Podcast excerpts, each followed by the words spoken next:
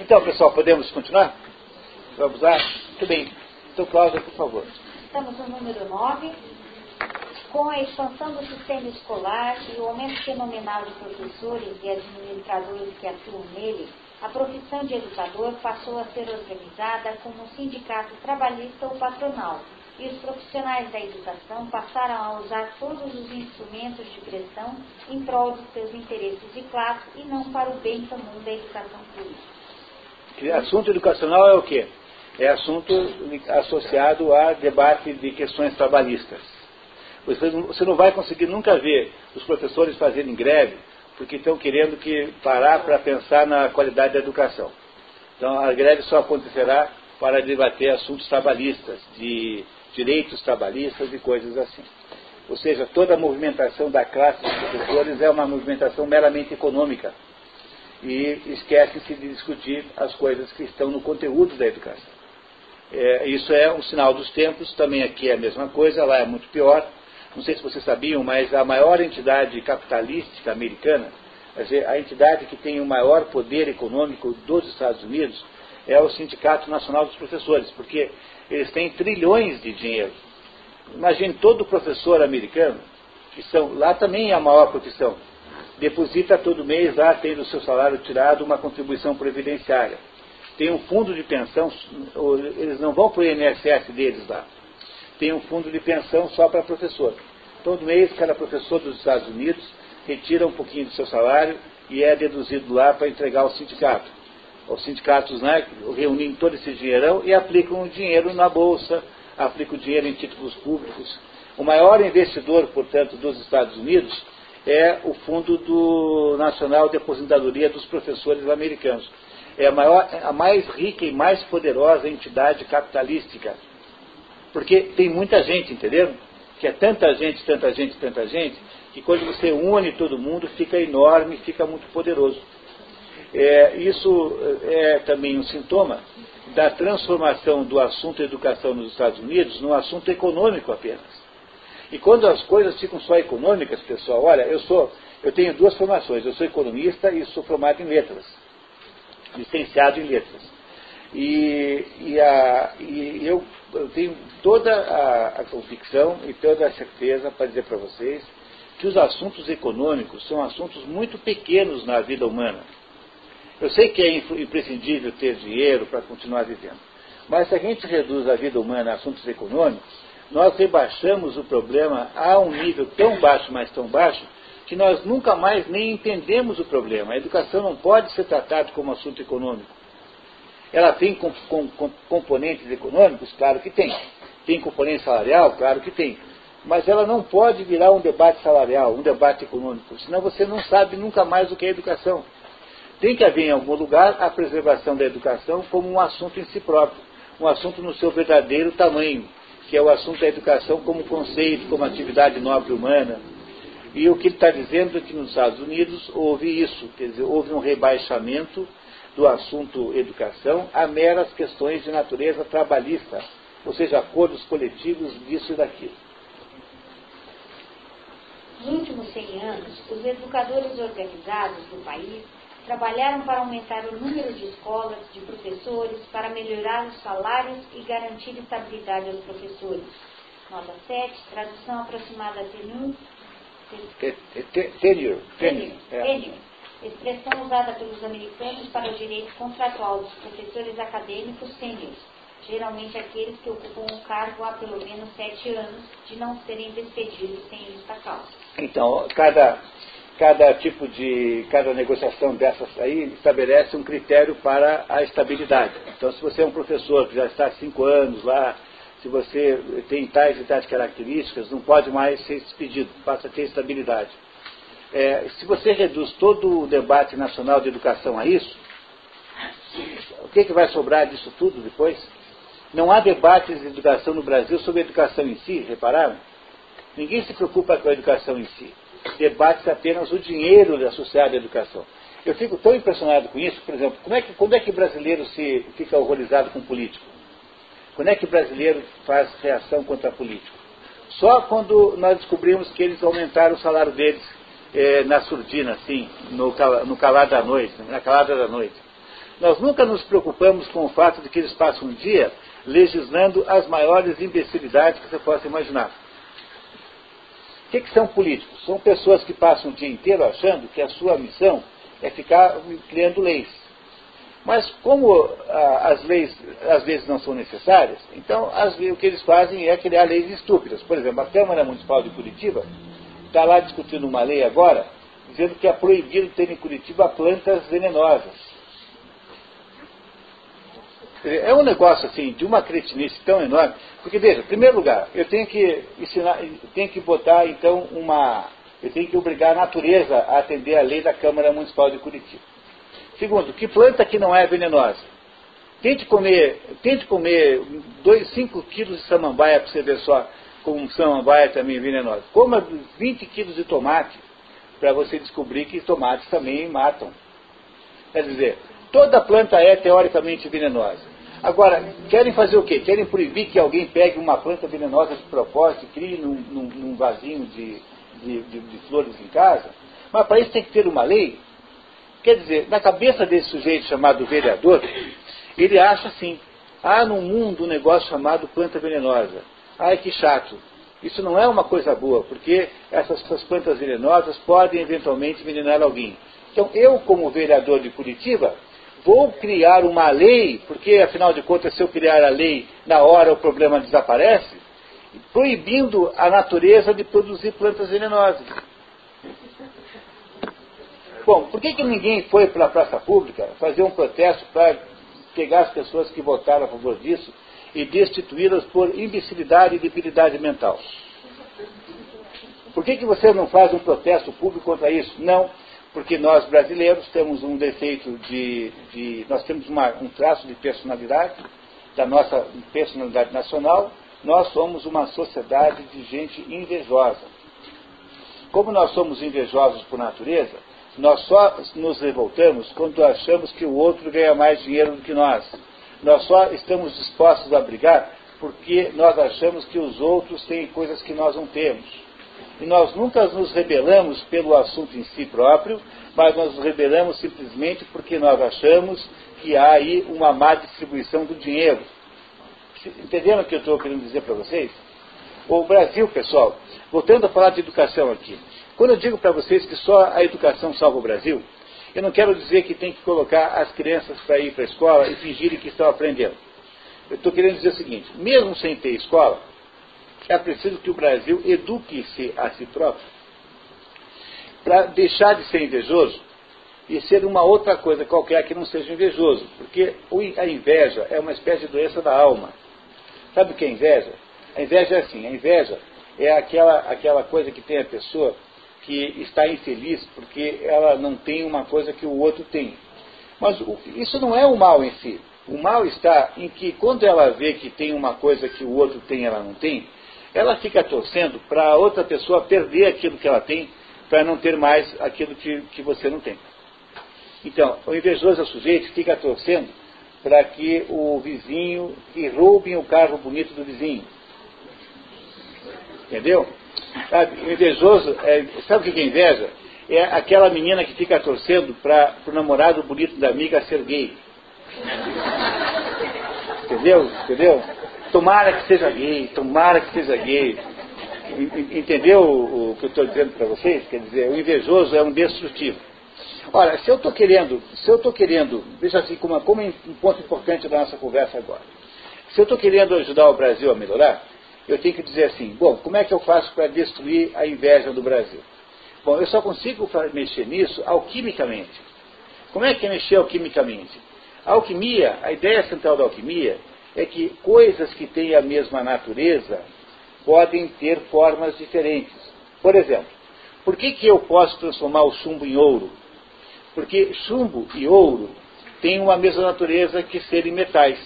Há, uma coisa comum ao chumbo, ao chumbo e ao ouro, que é a metalidade. Isso é a coisa comum entre o chumbo e o ouro. Não é? Como eles têm uma coisa em comum, eu posso transformar um no outro. Essa é a teoria da alquimia. Bom, o que, é que tem dentro da inveja? Vou tentar fazer o mesmo raciocínio agora para a inveja. Qual é o componente que está preso dentro da inveja? O componente chama-se insatisfação com aquilo que você tem.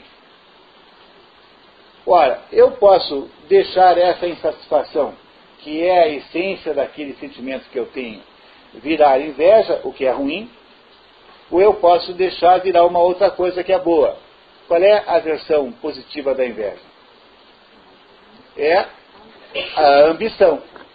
Porque a pessoa ambiciosa também está infeliz com aquilo que ela tem. Mas a diferença agora é que em vez de você torcer para o outro perder o que você tem, o que ele tem, você agora tenta conseguir ter a mesma coisa que ele. Quer dizer, o ambicioso quer ter o mesmo carro bonito que o vizinho para ficar se exibindo depois, passeando, na, na, dando volta na quadra para o vizinho notar que você também tem um carro igual a ele. O ambicioso é aquele sujeito que faz o Brasil crescer. O, o invejoso é aquele sujeito que denuncia o vizinho na polícia, na Receita Federal, porque o vizinho não teria o dinheiro para comprar aquele automóvel. Entenderam? Como é que eu consigo consertar o Brasil? Eu consigo consertar o Brasil quando as pessoas começam a perceber isso que eu estou dizendo. Mas como é que eu faço para entender isso que eu estou dizendo? Eu tenho que ler os grandes livros clássicos, tenho que ler as obras históricas da humanidade, aqueles grandes romances que me ensinam essa diferença. Mas se eu não consigo ler mais nada, se eu não tenho uma escola que é capaz de ensinar as pessoas a lerem de verdade, né? se eu não consigo fazer isso, então as pessoas não sabem o que é a diferença de inveja e ambição. E ficarão, portanto, invejosas, porque a maioria é invejosa. E de inveja em inveja, nós vamos ter um país desse tamanho da economia. O, Brasil tem uma economia que é um vigésimo da economia americana. Precisa 20 brasileiros para dar um americano economicamente. E nós trabalhamos feito louco aqui. Qual é a diferença? A diferença é que aqui, nessa cultura da inveja, nós não produzimos mais automóveis, nós temos, tiramos os que tem. Compreenderam? Ah, só tem uma solução, que é a cura alquímica. Mas como é que é a cura alquímica?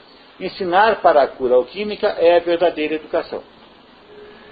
E essa, é isso que nós tínhamos que ensinar as crianças a fazer.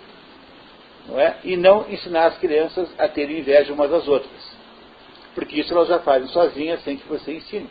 Não é preciso ensinar as crianças a piorar. Elas pioram sozinhas. A televisão já se encarrega disso. Esse é o problema da educação, no fundo, que nós temos que enfrentar. Cláudia, continuamos, por favor. Entre outras coisas, mas ao mesmo tempo se opuseram aos esforços para desviar a educação americana do caminho que a levou ao seu estado atual de precariedade. O professor norte-americano médio, certificado para dar aulas nas nossas escolas públicas pelo curso normal de educação, não passou pela experiência do aprendizado liberal e não se pode esperar que aqueles que não receberam as luzes do ensinamento liberal conduzam os outros para ele. Se vocês querem ser bons professores, pois vão ter que começar a ler o Dom Quixote, começar a ler. Olha, que toda, todo mês na, no dia anterior a esse nosso encontro aqui, nós fazemos um estudo aqui de um grande livro da literatura internacional, da literatura mundial. Ontem nós lemos aqui O Inimigo do Povo de Ibsen. Daqui a um mês nós vamos ler O Rinoceronte de Ionesco. Esses livros é que têm as chaves do enigma. São esses livros que trazem os grandes conhecimentos sobre a vida que vocês precisam passar para frente. Mas como é que eu posso imaginar professores que vão ser capazes de ser bons professores se eles mesmos não passaram pelo processo de educação necessário para que eles possam ser bons professores. É por isso que é preciso casar a formação de qualquer pessoa, diz o Mortimer com a recuperação do estudo das grandes contribuições e dos grandes, dos grandes digamos, momentos da, do, intelectuais da história da humanidade.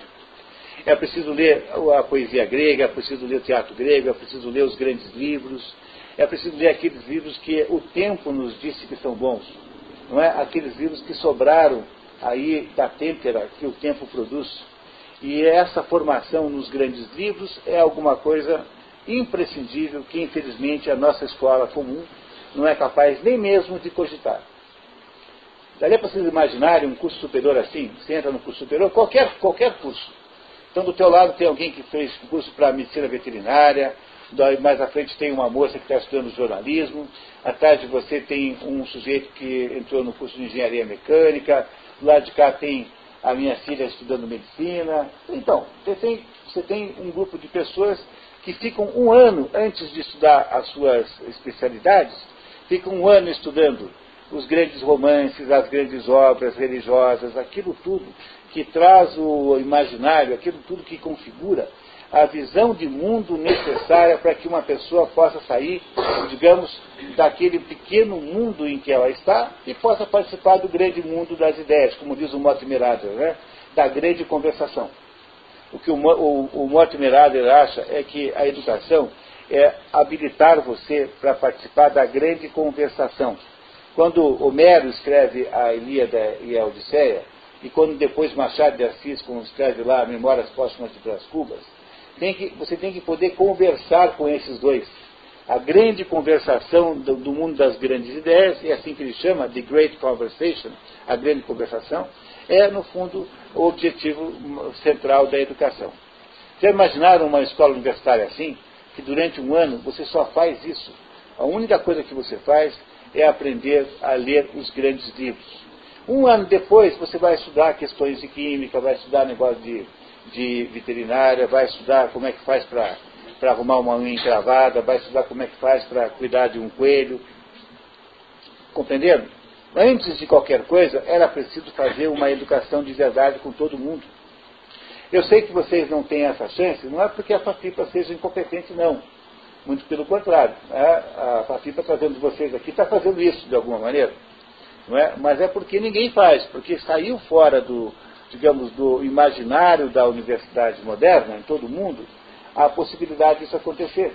Porque as pessoas são muito práticas e pragmáticas, querem ir logo ao assunto. Todo mundo quer ganhar dinheiro rápido. E o problema é que a gente não forma ninguém fazendo assim, desse jeito. Não é? E, portanto, me parece que seria uma boa providência se vocês conseguissem, não custa muito barato, se vocês tivessem essa é, pusesse na vida de vocês essa, esse convívio com as grandes obras que, que sempre acontece na sexta-feira à noite, anterior a esse encontro sábado aqui. Né? É só pegar o próximo encontro de Paideia e, e diminuir um dia. Vamos ter então o Rinoceronte do Eugênio Ionesco, que é uma peça de teatro muito bonita, maravilhosa. E vocês não sabem os livros que a gente já fez aqui. Nós já tivemos aqui nesse nosso, nosso programa 35 livros diferentes. 35 livros, é um, é um monte de livros, né, pensando bem. Né? O programa todo tem 120 livros. E nós já estamos no lugar mais adiantado, já tem 90. 90 livros. Pense que coisa extraordinária para você. Quem está seguindo esse curso há três anos, está fazendo um verdadeiro curso de eh, humanidades, de compreensão do mundo, que é imprescindível para que você possa ser um bom educador. São essas coisas práticas que produzirão em vocês o efeito certo. Então, não, não percam a chance, já que o CODEP já providencia aqui, já que há essa possibilidade, até o final desse ano, pelo menos, nós teremos mais cinco livros. E nesse, você consegue lembrar os cinco livros que há até o final do ano? Não, você não consegue? Não. Não? É. Mas são todos. O último, do, o último ano, é Eneida. É, o último ano, o livro desse ano é Eneida, a grande poesia romana, né, a Eneida, a história de Enéas, o fundador de Roma. Né. Bom, continuamos. Acá, pessoal. Finalmente, ao mesmo tempo em que diluíamos a substância liberal da escola, fomos estendendo. Aí eu expliquei. Vou começar de novo. Finalmente, ao mesmo tempo em que diluíamos a substância liberal da escola, fomos estendendo progressivamente o número de anos que um menino ou menino leva para terminar a primeira fase da educação com a obtenção do bacharelado. É, o bacharelado é aquele, aquele diploma universitário em que você sai sem profissão, mas tendo aprendido alguma coisa. Né? Então, ser bacharel em artes nos Estados Unidos, nós não temos nada equivalente aqui. É você dizer assim, olha, eu fui para a universidade, fiquei três anos estudando Shakespeare. Mas o que você vai fazer com isso? Nada. Eu só agora sei que é Shakespeare. A minha vida agora é melhor porque eu incorporei a minha existência, a minha consciência da realidade, eu incorporei todos aqueles esquemas de Shakespeare que são geniais. É isso que é ser bacharel em artes. Quer dizer, para conseguir chegar a isso, por causa dessas confusões que a escola faz, é, você está cada, cada vez perdendo mais tempo, de modo que o tempo de escolarização aumentou muito, mas o conteúdo que você ensinou para as crianças é muito menor, paradoxalmente. Está sempre falando dos Estados Unidos, tá? Por favor. Eu não vou ler a nota que o tá. explicou. Levamos cada vez mais tempo para fazer cada vez menos. Além da séria falha educacional que isso indica, outro resultado é o prolongamento da imaturidade. Nos séculos passados, homens e mulheres começavam a vida adulta antes dos 20 anos de idade. A maioria deles muito mais cedo, aos 16 ou 18. Como muitos dos nossos jovens permanecem na escola muito tempo depois disso, eles também permanecem imaturos por um período muito mais longo de suas vidas e isso retarda e encurta o período de maturidade no qual o aprendizado mais importante precisa ser feito. Então, virou todo mundo criança a vida inteira.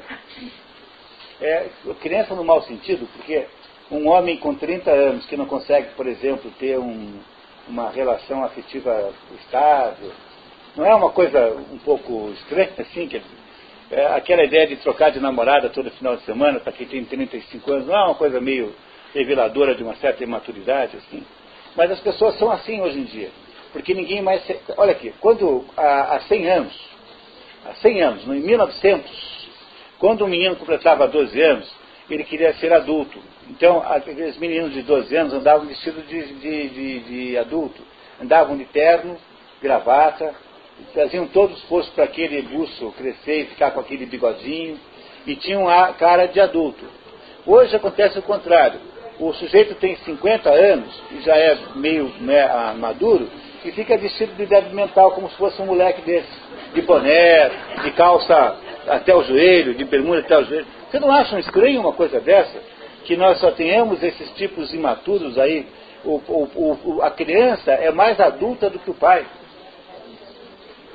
Não é? Do que o pai e a mãe. Há uma tentativa do mundo moderno de permanecer criança a vida inteira. E isso é o que faz, isso é um fenômeno interessantíssimo, porque isso também revela-se na música. Veja, o Mick Jagger, que tem, sei lá, o Mick Jagger deve ter mais de 60 anos. E o Mick Jagger não parece moleque? Ele não, não, não se deixa enganar por uma, pelas modelos, não, não faz tiro com modelos como se fosse um menino bobo. Não é, não é, não é uma coisa impressionante isso? Não é? o, o Mick, entre o Mick, veja bem, a minha filha tem 20, e faz 22 anos esse ano. Entre a minha filha e eu, não há nenhuma diferença de gosto musical, por exemplo. Eu teve uma época da minha vida que eu peguei todos os discos que eu tinha que não eram de música erudita e dei tudo para ela. Então, para minha filha, que tem 30 anos de diferença de mim, é completamente natural gostar de Beatles, Rolling Stones, Yes, que eram os, os, os músicos de que eu gostava quando eu tinha 15.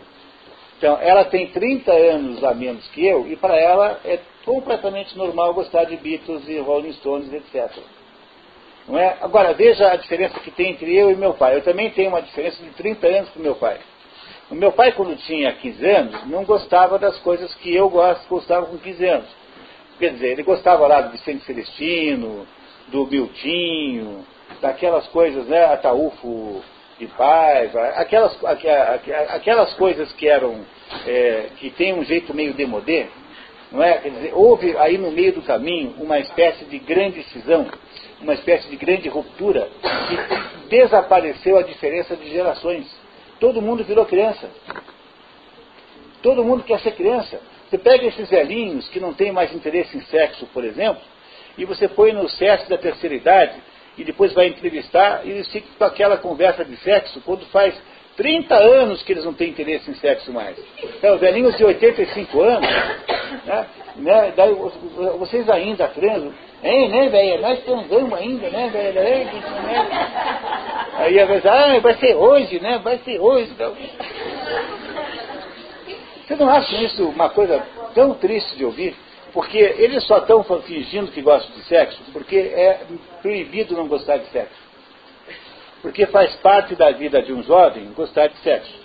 Como a, a sexualidade é a parte, digamos, quase mais importante da juventude, mesmo porque a natureza torna os jovens altamente receptivos a sexo para poder incentivá-los a reproduzir a espécie, Não é? Então, esses velhinhos que deviam ser sábios, que deviam estar olhando para o mundo de uma perspectiva madura, de uma perspectiva serena, têm que fingir que são jovens. É uma coisa ridícula, atroz, é um negócio horrível.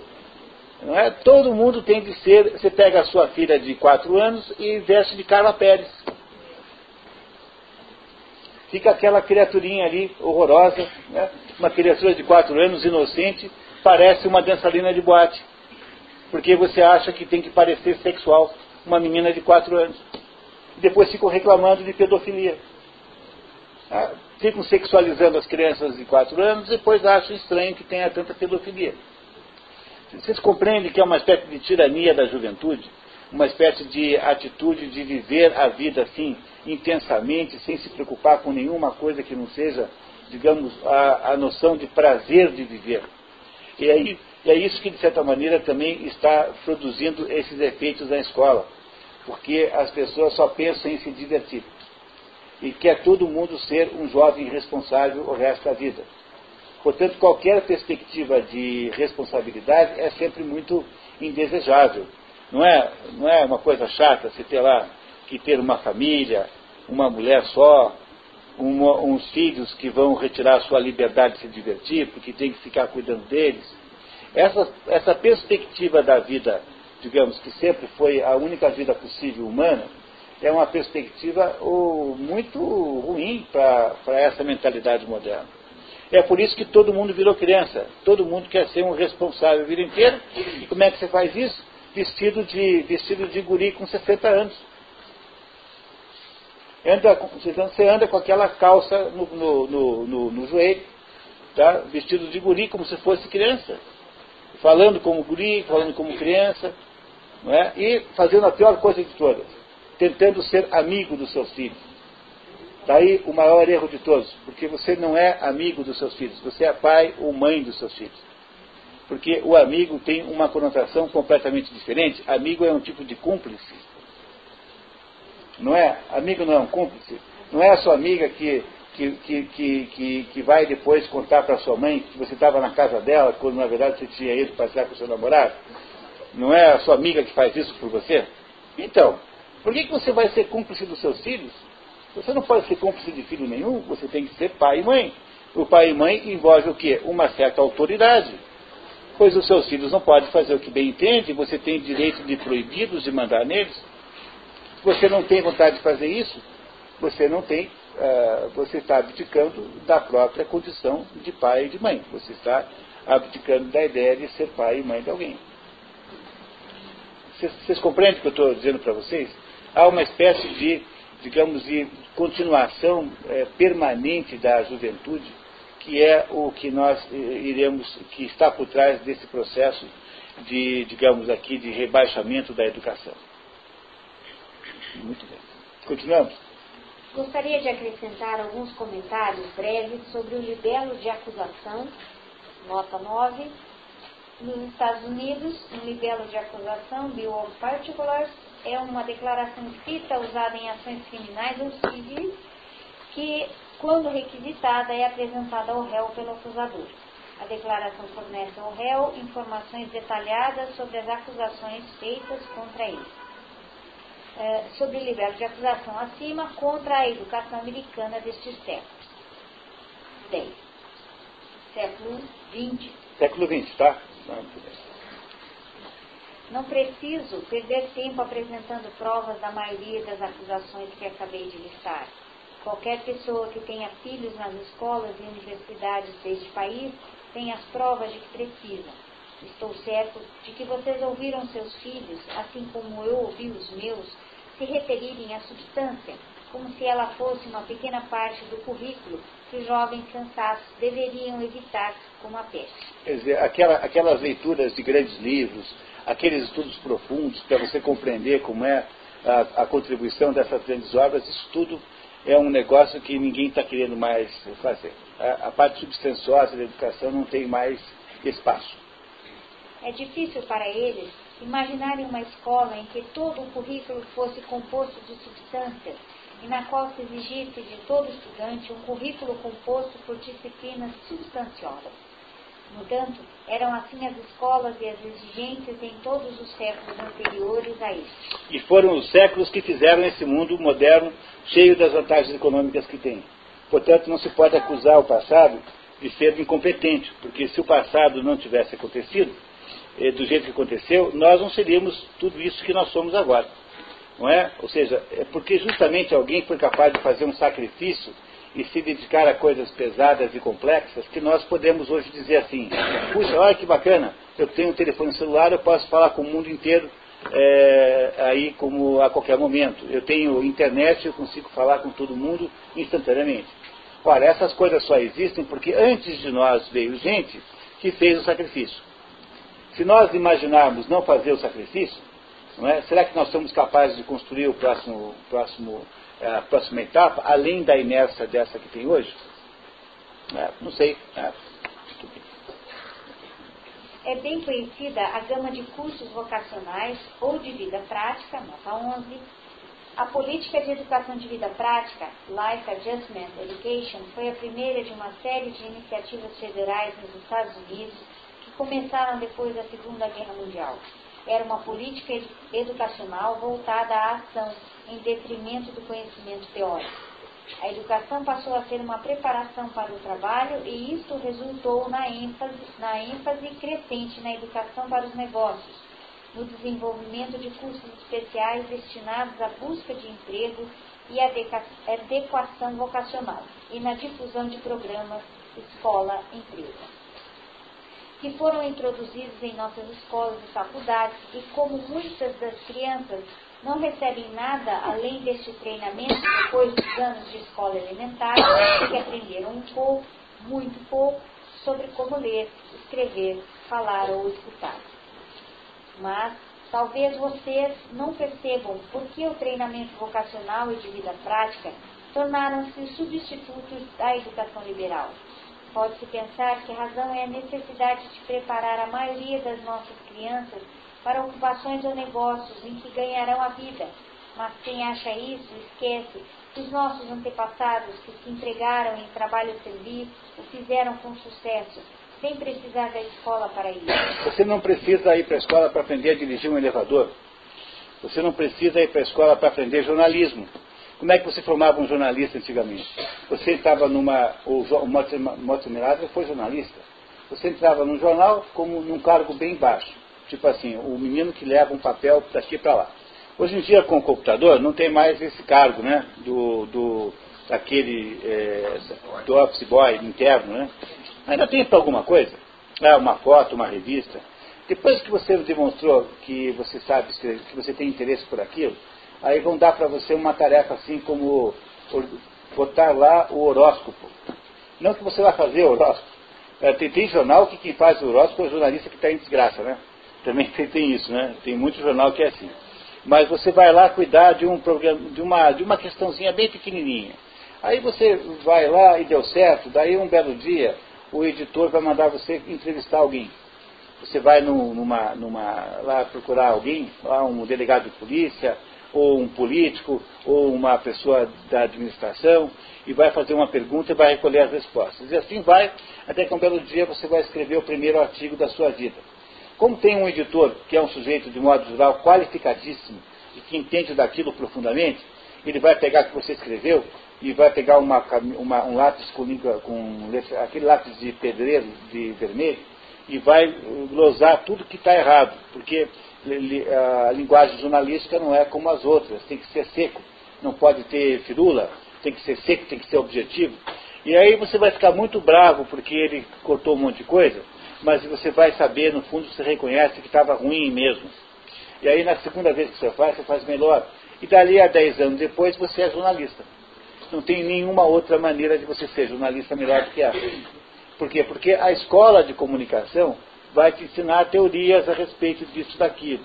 Ela fará, então, apenas o compartilhamento da mitologia sobre o que é ser jornalista. Agora, jornalismo mesmo se aprende na redação, fazendo esse trabalho de 10 anos de esforço. Logo, é uma ilusão imaginar que a escola possa produzir é, efeitos de natureza profissional é, perfeitos. Quer dizer, que ela seja suficiente para produzir profissionais. Seria muito melhor, já que nós não temos muito tempo, já que os professores são muito poucos, né, os bons professores, é que nós produzíssemos a compreensão do, do Dom Quixote é, verdadeira do que tentar ficar ensinando jornalismo para alguém que vai aprender, na verdade, na prática. Isso era assim e isso é assim hoje, ainda. Não é? Okay. E que os nossos ancestrais que exerceram profissões liberais foram treinados em suas vocações no decorrer da prática ou em escolas de pós-graduação depois do término de sua educação liberal. Talvez você também não se dê em conta de que o treinamento vocacional nas escolas é, em grande parte, inútil na maioria dos negócios e ocupações para os quais nossas crianças se encaminham é preciso fazer todo o treinamento de novo no trabalho e não se perderia nada se o treinamento ineficiente da escola fosse suprimido. Ao contrário, muito seria ganho, porque o tempo desperdiçado poderia ser usado de maneira proveitosa para a restauração do substancioso ensino liberal. Compreenderam isso? Essa mitologia da escola como formadora de profissionais prontos é um, foi uma mitologia que muito mais atrapalhou do que ajudou a, a escola verdadeira. Mas também a gente tem que ser um pouquinho aí cínico, né? Para perguntar assim, será que eh, os professores e as escolas eh, não foram para esta, não, de, de, não derivaram para essa história de profissão, porque não sabiam fazer o resto? Ou seja, será que isso não foi uma maneira da escola continuar existindo, já que não era mais possível ensinar Camões, nem Homero, e nem, e nem, e nem é, Shakespeare? E nem Machado de Assis? Será que, no fundo, no fundo, o que aconteceu não foi simplesmente um arranjo para conviver com a incompetência crescente que os próprios professores estavam vivendo? Essa é uma pergunta boa também, né? Muito bem. As verdadeiras razões para o vocacionalismo exagerado em nossas escolas e universidades são duas. A primeira é que o treinamento vocacional proporcionou um expediente para os professores quando, no começo de 1900, os professores se defrontaram com uma população escolar cada vez mais heterogênea, nota 12, grandes levas migratórias aumentaram rapidamente a, população americana. Vocês lembram de ter visto um filme do Charles Chaplin chamado Tempos Modernos? Que tem lá um operário, ele faz um operário, que fica o dia inteiro virando parafuso assim, daí quando ele sai de, do trabalho, ele sai com a mão assim, virando parafuso também. Aquilo que tem, aparece naquele filme é muito interessante porque é uma demonstração do que ele está dizendo aqui. Veja, no início do século XX, é, começou a aparecer, é, grandes, houve grandes levas migratórias de pessoas europeus, basicamente, que queriam mudar para os Estados Unidos. Aí chega um sujeito no porto, um sujeito que é húngaro. Ele não veio para os Estados Unidos porque ele era um sujeito culto e rico, ele era uma pessoa do povo lá na Hungria. Ele não sabe falar inglês. Ele só fala húngaro. Então ele chegou lá nos Estados Unidos, ele é aceito como imigrante, e aí ele vai morar naquele país. Um sujeito que veio da Hungria com a mulher e mais três filhos. E ele não sabe uma palavra de inglês. Mas você tem que dar a essa pessoa uma ocupação, porque como é que ele vai viver? Ele tem que arrumar um emprego. O emprego tem, porque a, a economia industrial está crescendo muito rápido e tem muito emprego como operário. Não é? Muito bem. Como é que você resolve o problema de você colocar essa pessoa numa fábrica. Porque é difícil, né? Uma pessoa que não fala inglês, como é que vai trabalhar numa fábrica? Ele vai trabalhar numa fábrica se ele tiver que fazer durante o dia inteiro apenas o quê? Uma única coisa. Então, qualquer pessoa aprende, né, por gestos, que faz assim, o dia inteiro. Isso significa que esta metodologia de produção em massa, que foi feita pelo, John, pelo, pelo Henry Ford, né?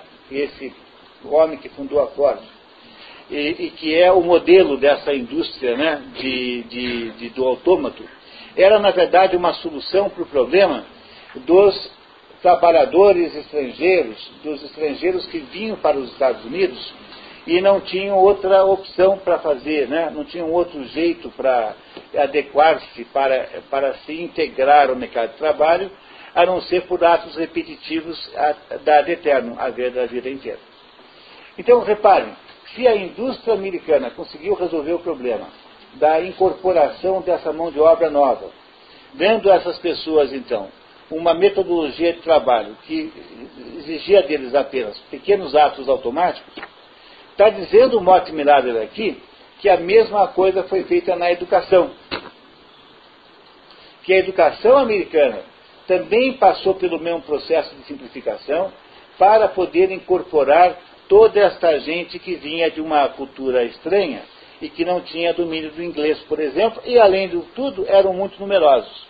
Ou seja, a escola americana, que tinha uma capacidade de lidar com boa qualidade, com uma certa quantidade de alunos que sabiam, que, que tinham já domínio da língua, agora ela é, sofre uma enxurrada de estrangeiros, um monte de gente que não sabe falar inglês e que tem que frequentar a escola. Diz o Morte Mirader aqui agora que o fenômeno de rebaixamento da, da qualidade do ensino nos Estados Unidos deveu-se por causa deste fenômeno. Eu não estou é, concordando com ele, estou apenas explicando o que ele está nos dizendo. É possível que ele tenha razão. Mas, por outro lado, mesmo que ele não a tivesse, é preciso reconhecer que há, de fato, um rebaixamento da qualidade do ensino nos Estados Unidos e aqui também. Então, isso que eu contei para vocês, que é você votar na escola média, na escola superior, esses cento e poucos milhões de pessoas de vinte e poucos anos, é uma obra dificílima de fazer, é missão impossível. Como é que você faz isso? Eu demoro 8, 9, 10 anos para formar um professor. Então eu pego uma pessoa que tem 18 anos, entra na universidade, oito anos depois é que essa pessoa tem capacidade de dar uma aula muito boa. Mas o pessoal cresceu nessa velocidade incrível, nessa aritmética de coelhos, né, com muito mais velocidade do que eu fui capaz de formar além de eu não conseguir acompanhar a formação, quem disse que eu tentei? Quem disse que eu valorizei a profissão? Quem disse que eu fiz um esforço para transformar a profissão de, de professor numa profissão de prestígio social? Eu não fiz nada disso, eu nem tentei direito, eu só piorei a escola. E ainda, quer dizer, que além de aumentar enormemente a quantidade de demanda, eu não fui capaz de investir na oferta. E a oferta só melhorou naqueles casos em que a oferta sozinha melhora, quando a pessoa em si tem esta luz pessoal, a pessoa em si tem esta iluminação pessoal e que a faz prosseguir numa carreira de autoeducação, porque no fundo a única educação que funciona de verdade é a autoeducação, aquela que você faz para você o resto da sua vida. Todas as pessoas que vêm aqui na, na sexta-feira à noite, elas não vêm aqui porque elas estão participam de alguma escola que as obrigue. Elas vêm aqui por uma razão muito simples. Elas são engenheiros, médicos, advogados, enfim, pessoas que trabalham aí nos diversos assuntos da sociedade é, aqui de Paranavaí região. Elas vêm aqui porque elas estão se autoeducando. Autoeducar significa o seguinte: eu passarei uma noite de sexta-feira para entender esse livro, O Inimigo do Povo. Talvez quando eu termine de fazer esse estudo, eu finalmente entendo alguma coisa mais sobre mim. Isso é autoeducação. E é isso que funciona. Só isso é que dá certo. Não tem outro jeito. Continuamos? Por favor, Cláudia. começar o a sentença? Por favor. Quando, no começo de 1900, os professores se defrontaram com uma população escolar cada vez mais heterogênea e em classes, descobriram que simplesmente não sabiam como fornecer ensinamentos liberais para todos os alunos, metade dos quais estava abaixo da inteligência média da população como um todo. O que é absolutamente normal, né? Não tem nenhuma coisa de estranho nisso. Metade tem que estar abaixo da média. Como todas, as crianças precisavam ser mantidas na escola e mantidas por mais e mais anos, os professores procuraram contornar a sua inabilidade em fazer o que deveria ser feito substituindo sua verdadeira missão por algo que eles achavam possível fazer. Treinamento vocacional era um expediente para os professores, não uma necessidade para os alunos. Entenderam o que ele está dizendo aí? Olha que, que coisa importante que ele está dizendo. Falou assim, olha, quando a escola americana começou a ser é, preenchida, né, a, começou a ser né, atacada por, por muitos mais alunos que estavam vindo de outros países, ou seja, imigrantes novos, esta, é, a escola, como é que ela reage? Não conseguindo produzir a mesma educação de qualidade, porque agora a dimensão do problema era muito maior, e não podendo formar professores na velocidade necessária, porque eles demoram oito anos e os alunos chegaram agora aí, já estão aí, o que, que fez então a escola? A escola refugiou-se nesse negócio de escola profissional. Né? Ele disse assim, bom, temos que ensinar o pessoal a ganhar dinheiro pelo menos. E aí criou-se uma escola voltada para quê? Para habilidades práticas, quando na verdade a verdadeira educação, aquela que nunca deveria ter parado, era uma educação liberal, no sentido de uma educação livre para você fazer o que quiser com ela. A ideia da educação liberal é que ela não está associada a nenhuma profissão, ela é livre. Você faz se você quiser, se você não quiser, não faz nada. Não vai ter se você não quer. Quer dizer, a escola liberal, nesse sentido que nós usamos aqui, não é a escola permissiva. A escola liberal é aquela escola a qual você adere só se você quiser. Não é ir no curso na sexta-feira à noite, vir aqui para estudar o inimigo do povo, é alguma coisa que você faz só se você quiser. E essa liberdade de ir ou não ir é que é fundamental para que você possa aproveitar a noite. Pois esse tipo de ensino, aquele que você adere porque você de fato quer aprender, é que não tem mais oferta na escola americana. Porque a escola americana, tendo de resolver o problema daquela massa enorme de gente, que não era capaz de ler um livro em inglês, transformou-se numa espécie de Senai, uma espécie de Senac, uma espécie de escolinha de, eh, de formação de coisas práticas. É ruim isso? Não, eu acho que não é. Se você tem uma criança que, tá, que não tem nenhum interesse na educação, a não ser. Você tem uma mocinha que só quer ser cabeleireira, eu sou a favor de deixar ser sua cabeleireira. Eu sou o contrário a exigir que ela vá para a escola. Porque ficam essas crianças prisioneiras da escola, e não adianta nada, porque elas não querem estar lá, você fica se esforçando, gasta seu dinheirão e ninguém aprende nada. Na prática, tudo vai para dar, tudo dá em burro, os burros vão dar nas águas, igual. Não é? Dá o mesmo. Portanto, nós devíamos ter essa sabedoria. Mas já que não pode, porque é um fetiche nacional, essa ideia da educação para todos, pois eu acho que família que não quer que a criança vá para a escola não devia mandar a criança para a escola. Mas é impossível conseguir isso na prática, né? porque hoje em dia essa é uma impossibilidade política total e completa. Cláudia, por favor. Mas os professores não são os únicos responsáveis pelo arremedo de aprendizado resultante do vocacionalismo. A segunda razão para essa degradação da educação americana reside na atitude dos pais. Vocês sabem bem, tão bem quanto eu, que a maioria dos pais envia seus filhos para a escola e para a faculdade e muitas vezes fazem grandes sacrifícios pessoais para conseguir isso pelas razões erradas. Nos Estados Unidos não tem ensino superior gratuito. Tem uma outra é, bolsa de estudo. Não é, por exemplo, alguém vai para uma universidade e é um grande jogador de tênis. Como as universidades têm campeonatos de tênis, então dão uma bolsa de estudos para esse, porque estão interessados no que ele representa lá para a universidade. Ou então o menino é muito talentoso, tem muito, é, tirou notas incríveis, então ele vai para ganhar uma bolsa também. Agora, ensino público gratuito como tem aqui, lá não tem. Tá? Não tem isso lá. Tem escolas, é, é, universidades estatais do governo que são mais baratas do que as universidades privadas. Mas a escola pública superior gratuita não tem. Superior, né? Escola pública média tem, mas superior não tem gratuito. Então, o sujeito vai para a universidade como? Ele tem que pagar a escola. Como é que ele paga a escola? Naqueles três meses de verão em que ele tem férias, dois meses, ele trabalha feito um desesperado, dois empregos para arrumar um dinheiro para ajudar a pagar a universidade. O pai economiza a vida inteira para mandar o filho estudar em Harvard. Não é? Quer dizer, a vida do universitário lá é muito mais difícil economicamente do que aqui, porque lá um curso universitário é muito, mas muito, mas muito mais caro do que aqui. Não, é? não tem faculdade lá que você paga 250 por mês. Não tem, isso não tem, não existe isso. Tem uma faculdade de verdade, de um grande, um grande nome, irá custar 2 mil dólares por mês.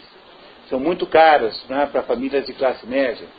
E, então ele está dizendo assim, que as pessoas lá fazem sacrifício de mandar o filho para a escola, sobretudo para a universidade, mas mandam pelas razões erradas.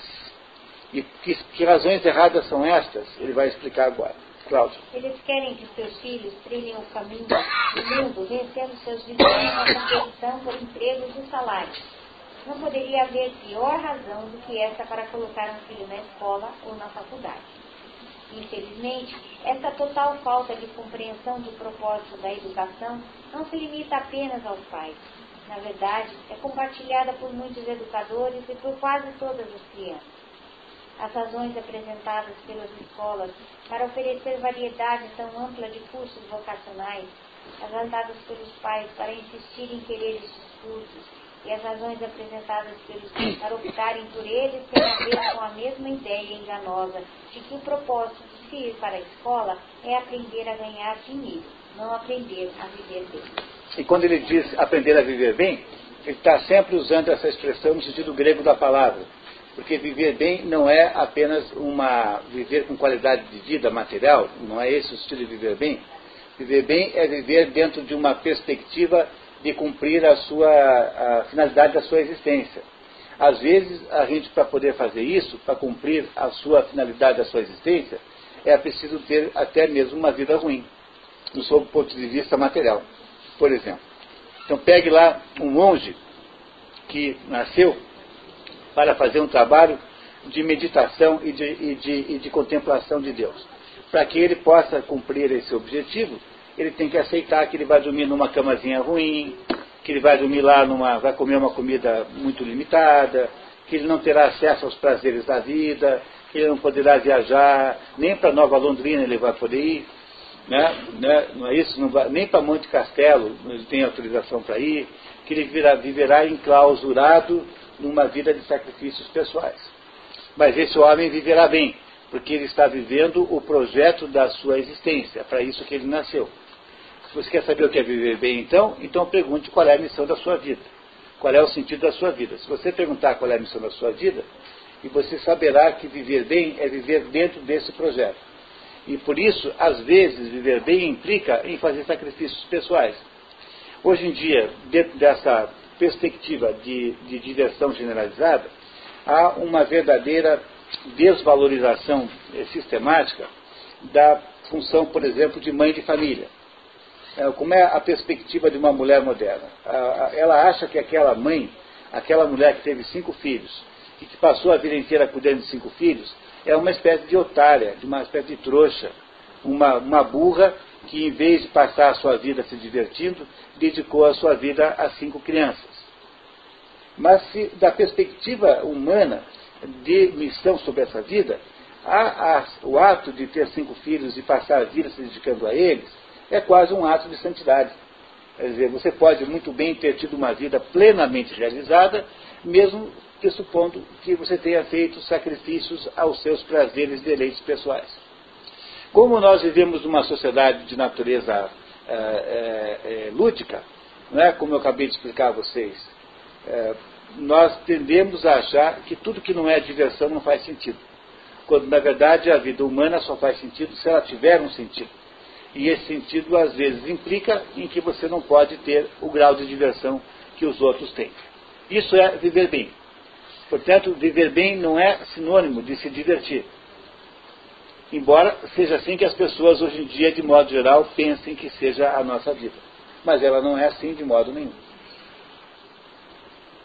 Tá, continuamos, Cláudio. pouco é necessário demonstrar o rebaixamento progressivo dos padrões nas nossas escolas e faculdades. Sabem como nossos filhos recebem agora poucas tarefas de casa para fazer, e se vocês ainda não souberem isso, podem descobrir facilmente por vocês mesmos que, que a maioria dos estudantes de segundo grau e de ensino superior não passa 40 horas por semana estudando, dentro ou fora da classe.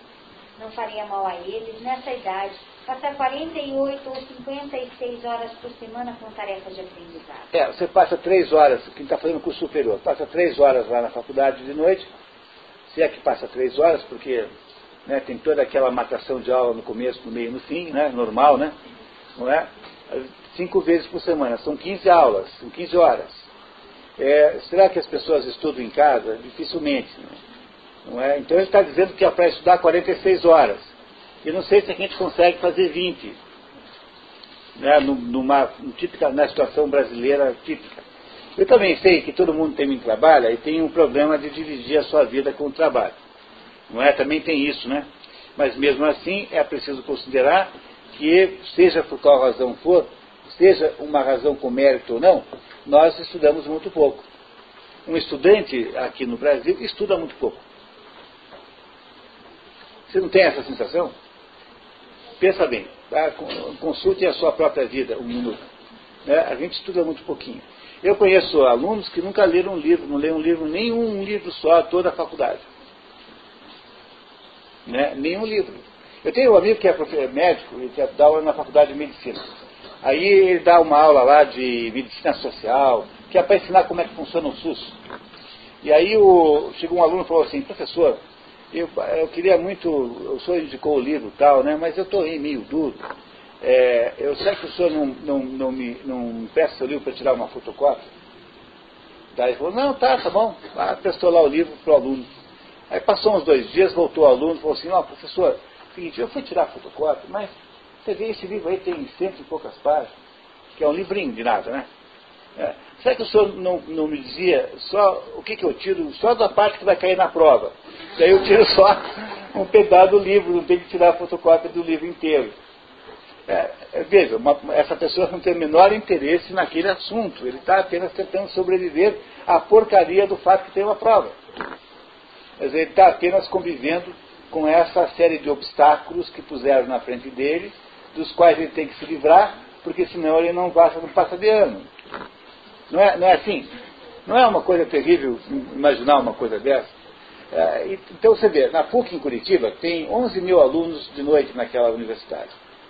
11 mil alunos. Tem tanta gente que tem lá um, uma praça de alimentação, sabe essas praças que tem em shopping center? Que tem assim o McDonald's, tem lá o, sei lá o que, a Bibs, tem lá, não é? Tem tudo isso. Então tem um movimento enorme, todo mundo lá comendo tal, tal, tal. E você procurar em todo o campus da Universidade Católica de Curitiba, não tem uma única livraria. Me parece a vocês uma coisa também um pouco estranha, que, que, que num ambiente de 11 mil estudantes ninguém tenha nenhum interesse em comprar o livro, porque não tem livraria, porque não tem cliente, né, não tem demanda. Né? Por quê? Porque, em compensação, as filas daquele negócio de fotocópias são imensas. As pessoas têm essa visão é, de que a educação, é, ensino é uma, uma, um sacrifício pelo qual você passa. Não é alguma coisa que tenha valor em si próprio. É muito difícil conseguir qualquer coisa nesse quadro de referência. Vocês compreendem isso, né? Que é difícil. E eu tenho solução? Não tenho. A solução que eu tenho é muito simples. Deixa estudar só quem quiser, acaba com esse negócio de diploma, aí não tendo diploma para perseguir, só vai estudar quem quer e só vai dar aula quem quer. Quando você reunir, então, os interessados de verdade, esse troço vai gerar educação. Enquanto for assim, obrigatório, for uma profissão de um lado e uma obrigação do outro, fica essa falsidade, fica essa farsa coletiva. Que, infelizmente, me parece ser o quadro dominante nesse assunto. Bom, mais Cláudio. Tampouco é necessário demonstrar Acho que já foi. Uma vez que educação é uma atividade liberal, não servil, é e é, é a, essência da quietação, não há razão para reduzir o tempo de estudo a uma semana e a uma carga diária de seis horas de trabalho. Mas mesmo aqueles percebem quão pouco nossos filhos trabalham e quão pouco se espera deles, podem não estar conscientes de todas as razões para o rebaixamento dos padrões educacionais.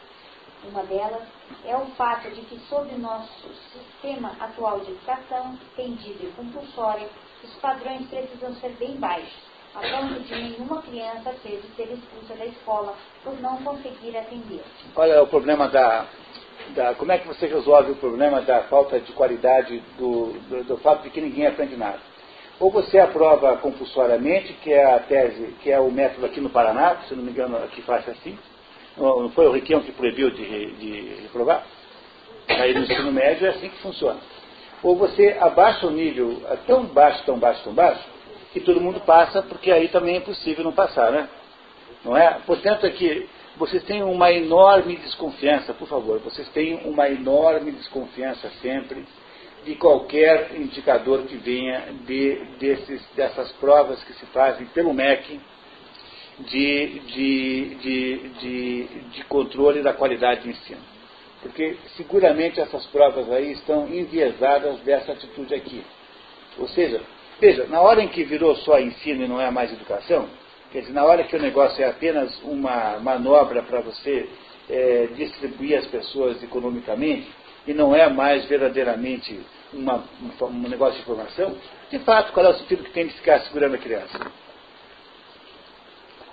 Você compreende? O sujeito que defende a ideia de que deve haver aprovação automática é o sujeito que cinicamente entendeu que a missão desse negócio não é ensinar mesmo, não é educar ninguém, então você simplesmente é, faz de conta que ficou difícil, faz lá uma segunda época, né? Agora não chama mais segunda época, como é que é? É, é, é prova de recuperação, faz um cirquinho qualquer para parecer que você tentou, é, obrigou a criança a estudar mais, mas numa perspectiva de que esse negócio aí não serve para nada a não ser para dar o diploma, então você, de fato, pode aprovar todo mundo. Eu sou a favor da outra tese. Você, quando a criança entra na escola, você já dá o diploma no primeiro dia. Entendeu? Já dá no primeiro dia, ah, o senhor está entrando? Ah, muito bem, Joãozinho, tá, tá aqui, a oitava série para você. Né? Por quê? Porque já que, já que é uma palhaçada mesmo, então você aproveita e leva isso ao extremo. Não é? Não é isso? Não, é, olha, vamos fazer diferente. Quando a criança nasce, ela, o pai vai no cartório registrar o nome, tem lá Joãozinho. Então, o, o, aí já diz assim o cartorário. O senhor quer, o senhor quer que tipo de informação para o seu filho? Ah, engenharia. Está aqui, ó. Já leva o diploma de engenharia. Para ele não se preocupar. É, acabou o problema. Pronto. A partir daí não tem mais problema nenhum, porque afinal, tendo resolvido o problema da, da, da, do diploma, agora vamos fazer, agora só trata de estudar. Bom, já está com o diploma garantido, agora vamos estudar agora. É, talvez fosse uma maneira mais, digamos, mais honesta de lidar com o problema do que você ficar fazendo esse fingimento todo. Mas é como fez a educação dos pais. Vai no jornal e fala que o filho passou sem nota. Está tudo nota vermelha, mas o filho passou.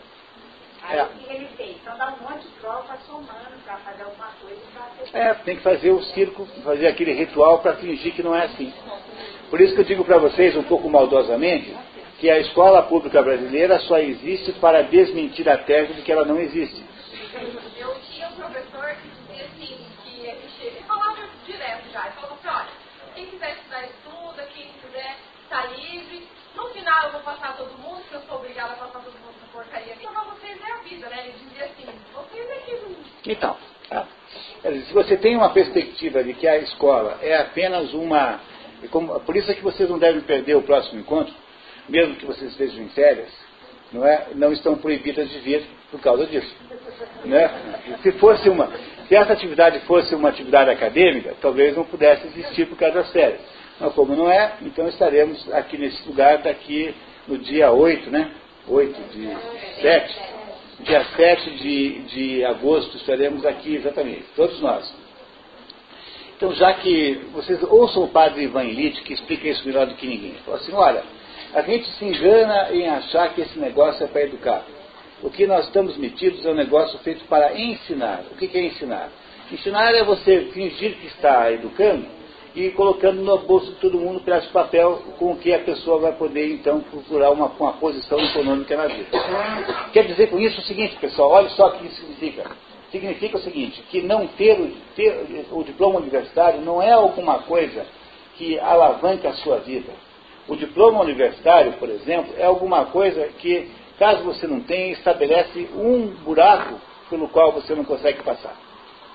Dizer, ele não é alguma coisa que joga para frente, que joga você para frente. Ele é alguma coisa que, que deixa de impedir que você possa correr. Ele é o, o, a, a, exigência do diploma é uma espécie de obstáculo que você tem que superar. Não é um processo que faz com que você progrida e possa ir na direção de uma situação melhor, por exemplo. É? Essa é a questão aqui. É? é outra coisa. A gente não entende o que as coisas são na essência. Só quando a gente para para pensar. É? Continuamos. Em nossas salas de aula superlotadas, as crianças não devem ser retidas. Elas precisam passar de ano todo ano para ceder o lugar às que vêm atrás delas. Entendeu? Porque tem gente vindo aí, como é que eu posso ocupar aquele lugar duas vezes para a mesma pessoa? Mas essas não são as únicas causas de nossas práticas educacionais atuais. Nos últimos 50 anos, terapeutas e psiquiatras entraram em cena preocupados com a frustração emocional da criança antes de toda e qualquer consideração educacional.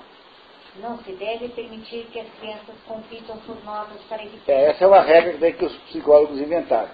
Então não adianta você criar na escola uma, uma meritocracia, porque a criança que não, que não tira o primeiro lugar ficará frustrada o resto da vida.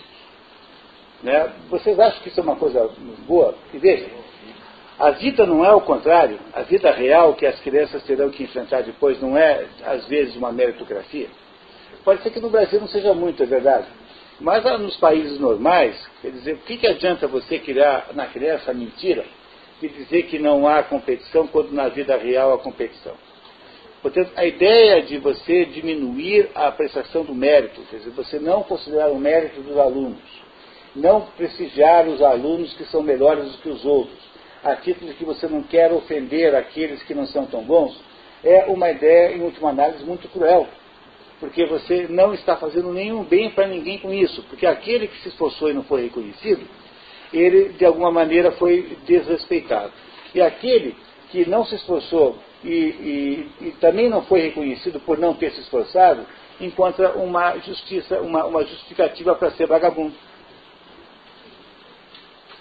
Vocês compreenderam que não tem nenhum sentido vocês estabelecerem um critério e que não se pode dar nota para os alunos né? Então a gente começou tirando a nota de 1 a 10. Depois inventou que não é mais nota, agora é conceito.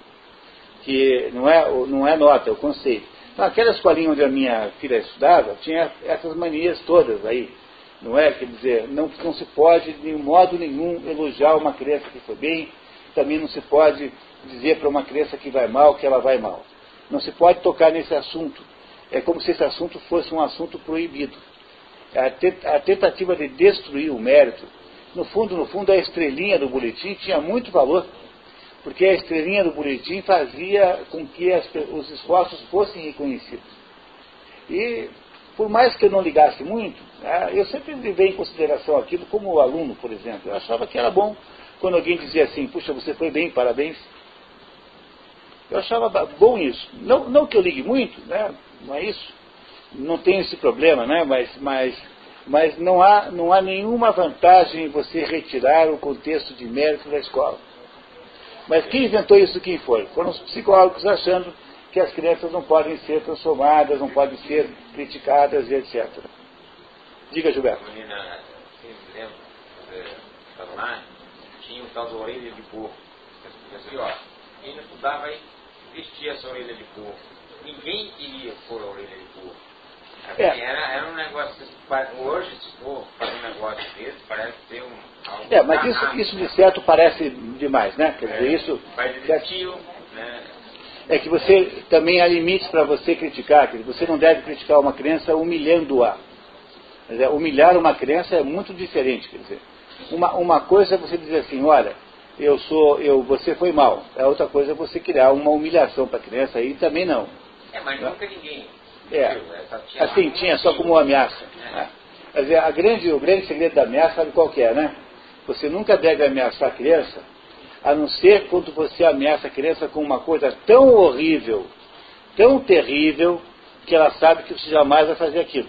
Por exemplo, eu vou pegar você, vou botar você na jaula do leão, depois vou botar você embaixo de uma moto niveladora, vou passar cinco vezes com a moto niveladora por cima de você e ainda por cima eu vou fazer hambúrguer com o que tiver sobrado. Essa é uma ameaça que você pode fazer para a criança. Mas nunca faça uma ameaça que você possa cumprir, porque isso é uma coisa aterrorizante. Agora, se você faz uma ameaça que a criança sabe que você não vai cumprir, aí funciona como ameaça. Entendeu? Vou tirar você pela janela, num, carro, num monte de caco de vidro, depois vou pegar você, vou amarrar no para-choque do carro e vou dar três voltas da cidade com você amarrado. Isso pode fazer à vontade. O que você, porque a criança sabe que você não vai cumprir uma coisa dessa de jeito nenhum. É? Portanto, a ameaça só tem sentido e valor. Como é? Do jeito que estão as coisas hoje, você, pode até achar que. Eu tenho, eu tenho uma amiga minha que, a, que a, o filho ligou para o conselho tutelar. Ligou para o conselho tutelar e falou assim: Eu estou querendo denunciar aqui uma mãe Daí disseram, quem é, como é o nome dessa mãe? Fulano e tal. Aí, e, e quem é você? Eu sou o fulano. E, e, o que, que você. Ah, eu sou filho da fulana. Então. Disse, mas você não pode denunciar sua mãe. Ainda tiveram o bom senso de dizer isso. Né? Não, é? Daí, disseram que não podia denunciar a mãe. Daí ela falou assim, não, por que, que não posso? Ela me obrigou a limpar a orelha, me obrigou a fazer isso, me botou de castigo, não pude assistir não sei o quê, não pude ver o jogo. Então as crianças acham que não podem mais ser castigadas. Agora é cuidado, tomar cuidado, porque isso, isso tem que ser feito com tecnologia. Eu estou dizendo, você vai ameaçar uma criança, só ameaça de coisas tão terríveis, mas tão terríveis, que ela sabe que você não vai fazer. Porque a ameaça com potencial de acontecer não é, não é para fazer.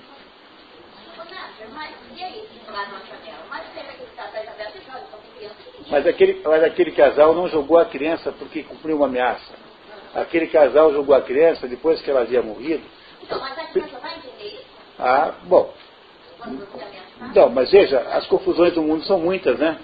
Não é? Quer dizer, esse, esse caso aí não tem, a, não tem o potencial de desmentir isso. Porque o tom com que você ameaça, a criança já sabe que você não vai fazer. Entendeu? O modo como você ameaça, assim, porque a ameaça é retórica, compreenderam? Que a ameaça tem que ser puramente retórica, tem que ser uma ameaça teórica, não pode ser uma ameaça real. Compreenderam isso? Que não é para você ameaçar realmente, mas você tem que dizer para a criança que você está muito chateado com ela. Então como é que você faz isso? Você faz uma ameaça que é uma ameaça impossível de acontecer. Então a criança pensa assim, puxa, meu pai está chateado comigo, mas ele me ama. É, tipo assim, achou três vezes com você ficar em mil pedacinhos e você servir de aperitivo para. Isso. Isso pode fazer. Entendeu? Entendeu? Isso pode fazer à vontade. Pode fazer. Porque, porque a criança, imagine você ouvindo seu pai falar isso. Você acha que o seu pai vai fazer isso com você? Claro que não. Tá? Ok, pessoal, vamos lá, continuar. Temos que terminar, hein? Temos que terminar. Vamos lá. Crianças não devem ser disciplinadas porque isso também poderia levá-las a desordens emocionais. Acima de tudo, nunca se deve pedir à criança para fazer algo que ela não possa fazer facilmente e sem dificuldade. Elas precisam aprender sem esforço e com sensação eufórica de sucesso em qualquer coisa que façam. Tudo isso é orientação de psicólogo, tá? Ele não está concordando com isso, ele está apenas dizendo que essa é a nova abordagem que você tem que fazer. Então não pode ensinar nada complicado para a criança, porque ela vai ter dificuldade de fazer, ela não pode sentir dificuldade. Ora, que desgraça que é isso? Que coisa é essa? Quer dizer, que gente nós estamos criando que não é capaz de fazer nenhum esforço acima da média? Nós estamos criando gente derrotada desde o início, gente que não vai ter na vida nenhuma possibilidade de ação, porque a escola é condescendente com tudo. Eu não posso dizer que a criança está é, indo mal, eu não posso dizer para a criança que ela tem que se esforçar mais, eu não posso dar uma tarefa difícil que a criança vai ter que passar a tarde inteira fazendo, mas que educação é essa que eu vou produzir nesse jeito de fazer? Tá? É isso? Pode ser, pode ser que isso não as prepare para todas as dores e dificuldades, nem para os frequentes fracassos com os quais as pessoas precisam lidar no esforço estimulante de se levar a vida bem vivida. Mas isto não importa, pois o ideal americano, de qualquer forma, não é uma vida bem vivida, mas uma vida divertida, cheia de prazeres variados a cada dia. Vocês acham que é uma coisa bonita? Assim? Vocês acham que é uma coisa bonita que você ensine as crianças a nunca fracassarem? A vida não é cheia de fracasso? Você não fracassou na sua vida várias vezes? A vida é cheia de fracassos. Por que a gente vai impedir que elas tenham essa experiência na escola? Quer dizer, o fato de que eu tentei fazer aquele negócio difícil e não consegui é extremamente educacional? Não é? Por que, que eu não posso fazer isso com as crianças? Por que, que eu não devo dar às crianças essa, essa experiência? É? é? isso que ele está dizendo aqui. Que essa maneira, essa psicologia de média com criança não faz nenhum bem para a criança. Parece que você está libertando os esforços, mas você está apenas aprisionando a criança em outras coisas que você não contava. Portanto, acontece o contrário daquilo que você está pretendendo fazer. É. Da mesma forma que não podemos jogar a culpa do vocacionalismo das nossas escolas nos professores, já que nós, pais, somos mais responsáveis do que eles por tornar nossas escolas apenas um meio de se atingir um sucesso a ser quantificado monetariamente, também não podemos pôr toda a culpa no rebaixamento dos padrões educacionais nos psiquiátricos. O povo americano, como um todo, é responsável pela escala invertida de valores que domina nossas escolas, assim como domina a vida americana. Em vez de limitar a diversão a algo que, além de ser agradável, tem um propósito útil de nos relaxar das nossas árduas tarefas do trabalho e da educação, achamos que o trabalho existe em função da diversão e que o tempo livre significa apenas uma série de distrações diversões e recreações. Ou seja, nós só conseguimos usar, olhar para o mundo, na nossa vida, a partir de uma ideia de, de, de, de, qualidade de vida no sentido prazeroso da palavra. E é isso que gerou essa educação que está aí, nos Estados Unidos, é, do que ele está falando. Discursamos sobre a busca da felicidade que, nos, que nossos antepassados entendiam como esforço de se atingir a excelência máxima de que uma vida humana é capaz, mas estamos de fato nos referindo à busca do prazer. É principalmente nisso que desejamos aplicar nossa riqueza e é assim que utilizamos nosso tempo livre. É, talvez pareça a pena contar para vocês uma coisa bem, bem importante, dizer assim que não existe busca da felicidade. Deixa eu ver se eu consigo é, é, explicar isso. Não há busca de felicidade. Em termos filosóficos, isso não existe. Filosofia, é, felicidade não é alguma coisa que você busca. Filosofia é alguma coisa que acontece com você porque você buscou outra coisa. Filosofia, é, é, felicidade é um efeito colateral, é alguma coisa que acontece com você porque você buscou outra coisa. Então, por exemplo, se você busca ser um bom pai ou uma boa mãe, e se ser uma boa mãe implica em fazer sacrifícios pelo seu filho, e fazer sacrifícios para ter filhos, e cuidar de uma criança doente de seis meses, e se isso significa ser uma boa mãe, a, o ato de fazer isso, fazer a sua obrigação e cuidar dessa criança doente, é esse ato que redundará, então, em seguida, numa situação de felicidade.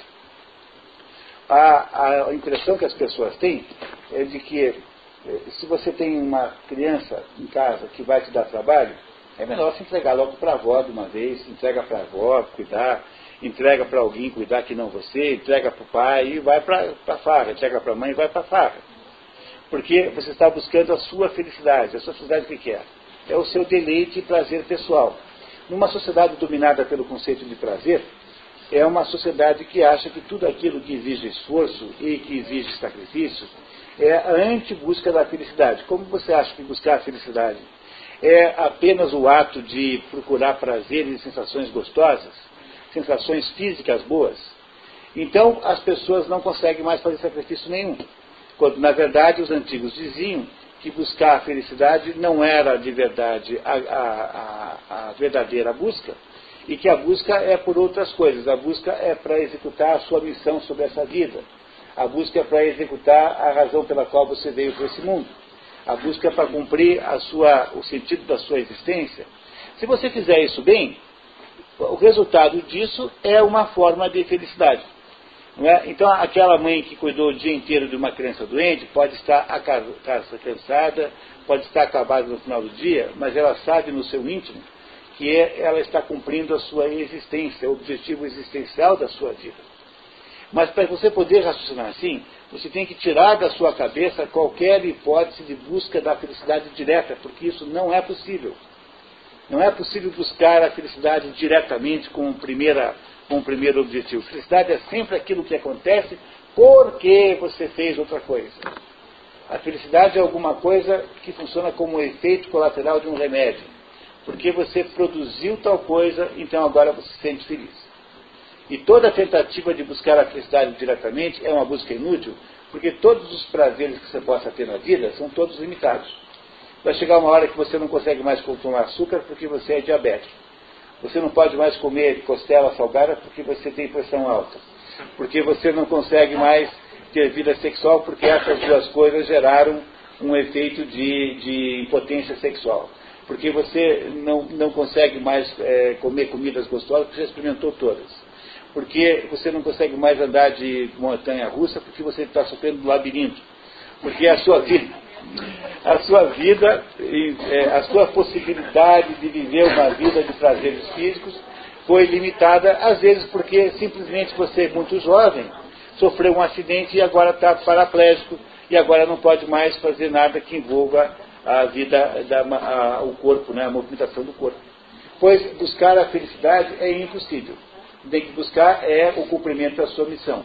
A felicidade é aquilo que virá quando você consegue cumprir a sua missão. E a missão de ninguém é uma missão de ficar comendo cachorro quente o dia inteiro.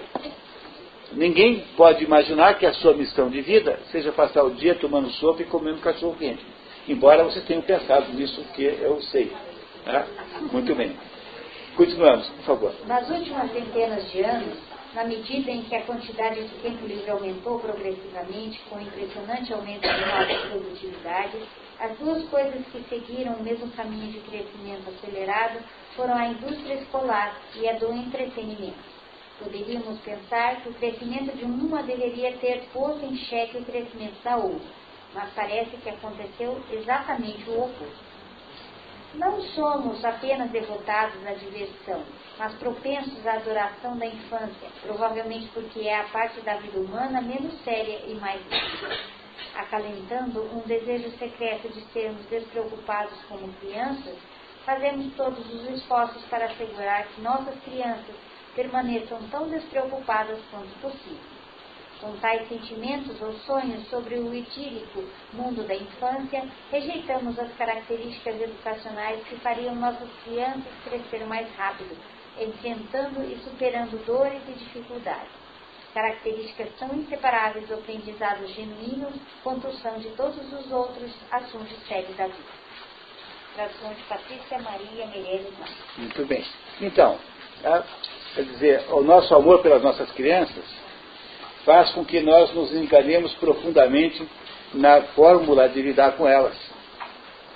Ou seja, a ideia de dar às nossas crianças uma existência escolar que é desprovida de esforço é apenas uma maneira de nós estragarmos as chances das nossas crianças terem mais sucesso na vida quando a vida impuser os esforços que a vida imporá mais cedo ou mais tarde. Ou seja, há uma tremenda confusão de valores no assunto de educação. E eu queria dizer a vocês que quando esse texto traz aqui, quando a gente traz um texto assim, todos os textos que estão aqui são todos polêmicos.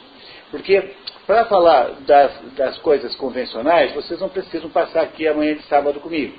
Né? Porque é só pegar aí a bibliografia disponível que você já tem. Então, o objetivo desse nosso encontro aqui mensal é justamente poder olhar para a educação sobre um, com um olhar diferente daquele que, de modo geral, se olha. É um processo, portanto, de provocação que eu gostaria muito que vocês aproveitassem.